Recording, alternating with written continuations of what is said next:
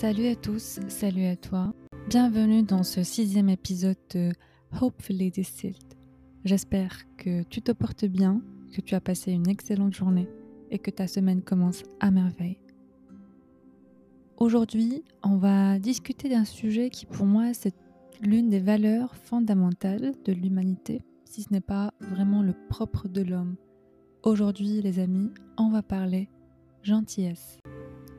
À première vue, c'est un sujet que j'ai sous-estimé, to be honest with you, parce qu'il n'apparaît pas suffisamment dans l'espace médiatique, on n'en parle pas assez, et j'étais assez émerveillée par la dimension scientifique et institutionnelle qu'un sujet tel que kindness ou la gentillesse puisse avoir. Comme d'habitude, I will walk you through my findings. On va découvrir ensemble les sous-bassements de la gentillesse d'un point de vue social, scientifique et institutionnel. Et bien évidemment, je reste fidèle à moi-même et je te réserve la dernière partie for the what's in it for you question. Commençons tout d'abord par un petit rappel du statu quo. Il va sans dire que la gentillesse, c'est la plus belle et la plus noble des vertus qui doivent être plébiscitées et inculquées à tout âge et à toute époque. En général, people love this trait of character et aiment beaucoup se l'auto-proclamer. Une étude euh, d'opinion qui a été réalisée par Ask Your Target Market révèle que 46% des répondants se considèrent very kind et 40% se sont donné la note de 4 sur 5 en termes de gentillesse. Donc quand il s'agit euh, de nous approprier cette valeur d'une manière théorique, on est assez généreux avec nous-mêmes.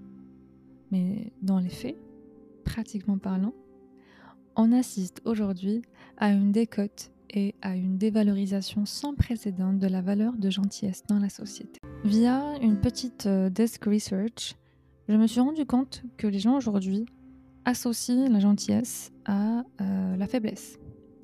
Bon, nul besoin de rappeler, les amis, que l'on peut être gentil et fort, gentil et charismatique, gentil et successful.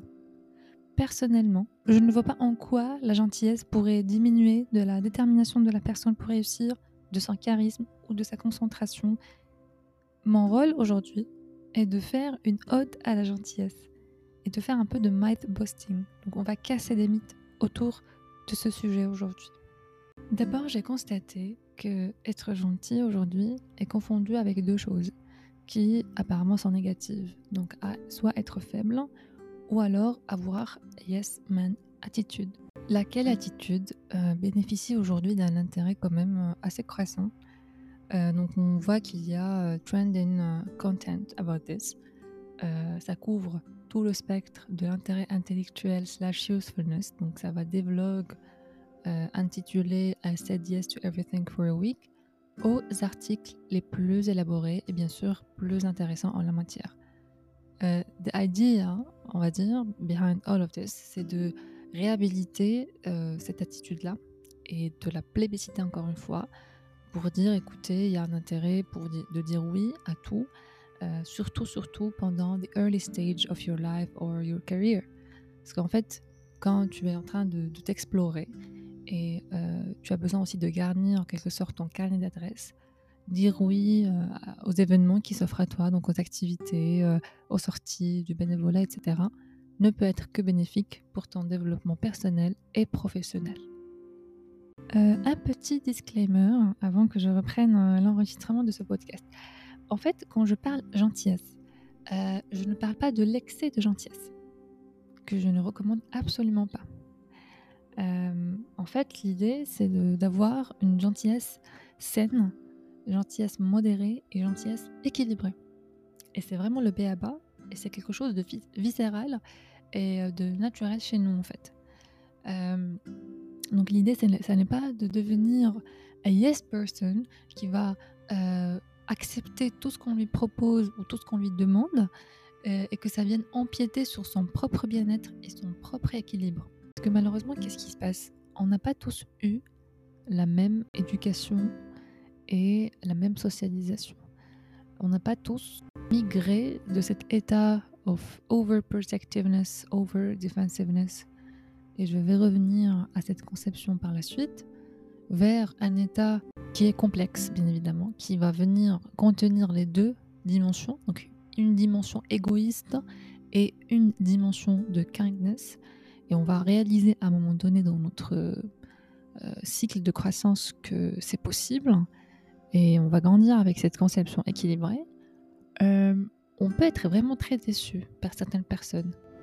Parce que si euh, certaines personnes vont considérer cette gentillesse et vont l'accepter et vont la recevoir avec beaucoup de finesse, beaucoup de justesse et beaucoup d'empathie, il y aura d'autres personnes qui ne vont pas bien te le rendre malheureusement. Et c'est là où le bas blesse. Je pense qu'il est utile à ce stade de comprendre à quel moment de notre développement psychologique naît cette aversion à la gentillesse. Le débat gentillesse slash bienveillance, tout ce qu'on peut résumer dans being a good person, existe depuis la nuit des temps. Des scientifiques, philosophes et penseurs ont largement débattu de cette question, de savoir est-ce que the good behavior est inné chez nous ou acquis via la socialisation.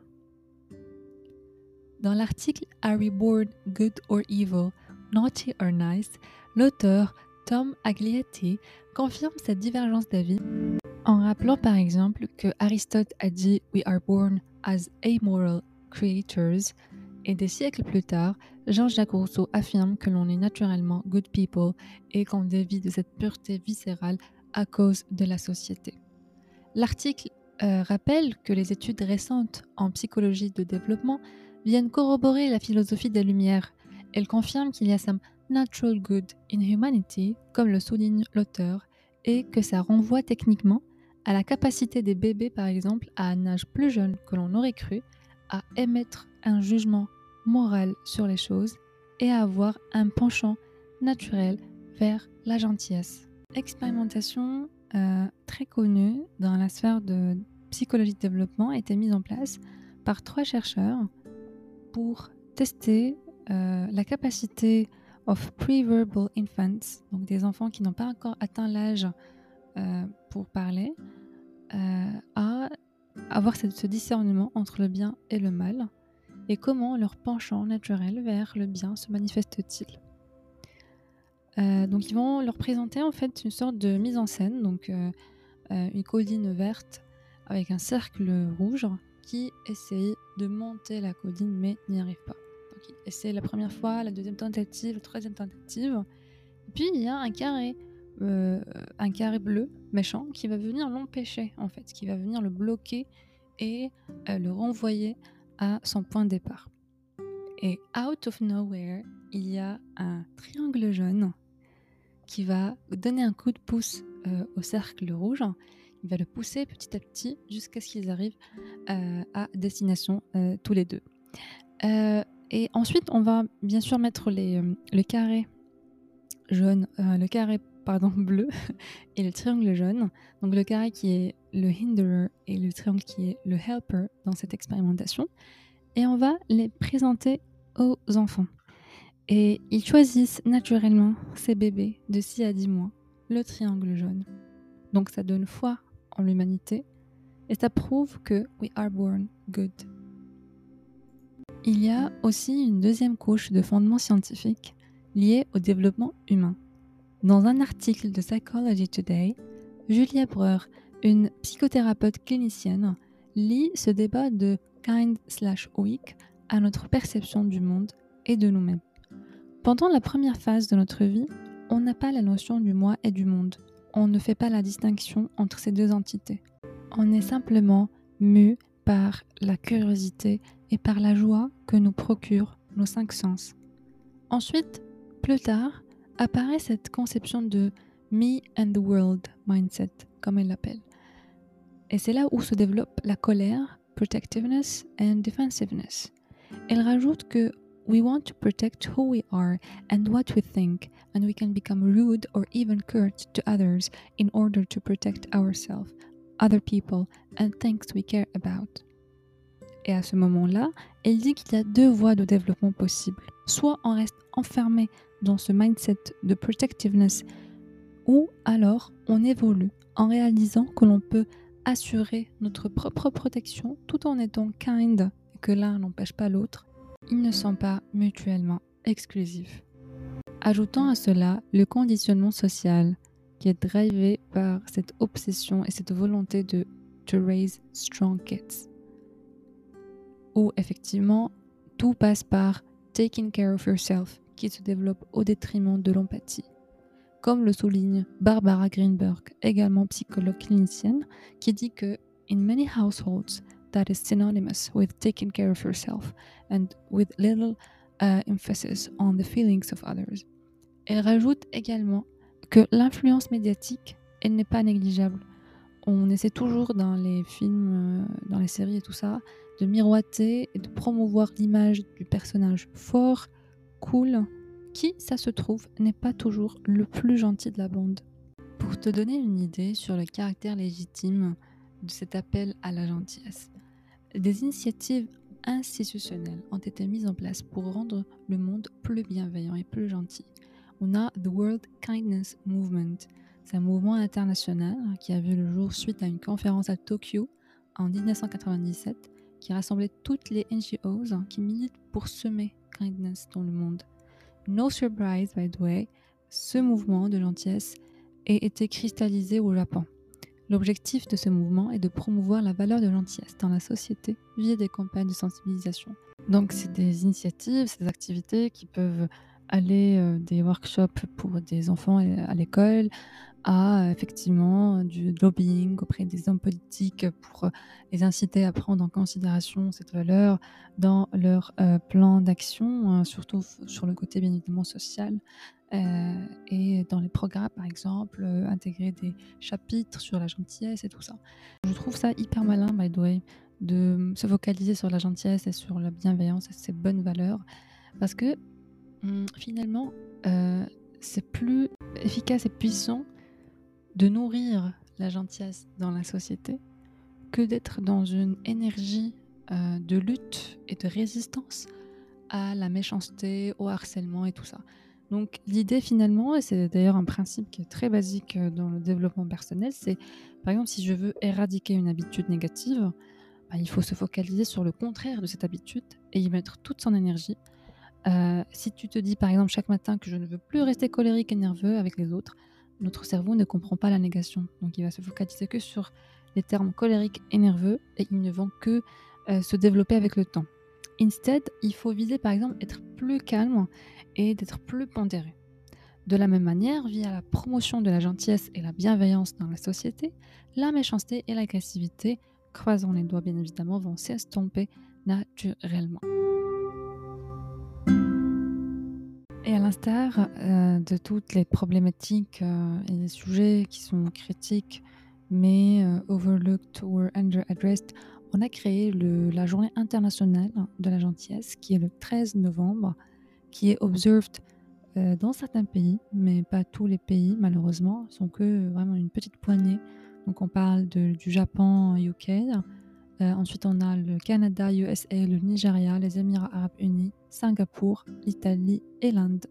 So what's in it for you? Je pense que l'objectif de cet épisode n'est pas de te montrer comment être gentil. Ça, ça existe dans nos gènes déjà. On a tout ça dans notre logiciel de base, dans notre système d'exploitation. Il n'y a pas aussi besoin de standardiser hein, la gentillesse. Ça peut aller de faire un petit coup de fil à ta grand-mère à aider la personne que tu détestes le plus. Et ça, c'est un autre stade. Ça requiert beaucoup de courage. C'est pour ça qu'on dit euh, kindness requires courage. Le fait de chercher une réelle euh, euh, connexion humaine au-delà des incitations de notre ego à rester dans la défensive, ça demande du courage. parfois, il est utile d'intégrer dans notre matrice le nombre infini des points en commun que l'on puisse avoir en tant que race humaine. D'accord? À tel point on est tous vulnérables, influençables, irritables, parfois impulsifs, et que derrière tout ça, il y a une histoire. Connectons-nous avec cette histoire. De la même manière que tu développes euh, un attachement à un personnage fictif dans un film ou un roman, chacun de nous joue le rôle principal dans sa propre histoire vécue, qui n'est pas toujours à 100% heureuse ou joyeuse, qui a eu peut-être un chapitre dramatique, tragique, qui a peut-être drivé toute la trame narrative et a fait de nous les personnes que nous sommes devenues. Cultivons la gentillesse La bienveillance, c'est l'unique antidote à l'agressivité, à la criminalité qui ne cesse de croître malheureusement. Faisons cela ne serait-ce que dans une perspective égoïste, que pour les bienfaits que cela puisse engendrer sur nous-mêmes.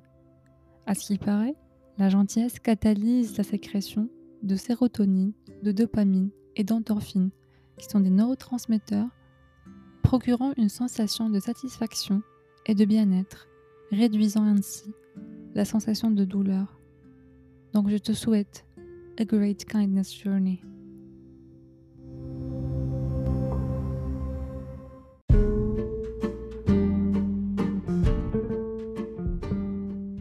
That was the end.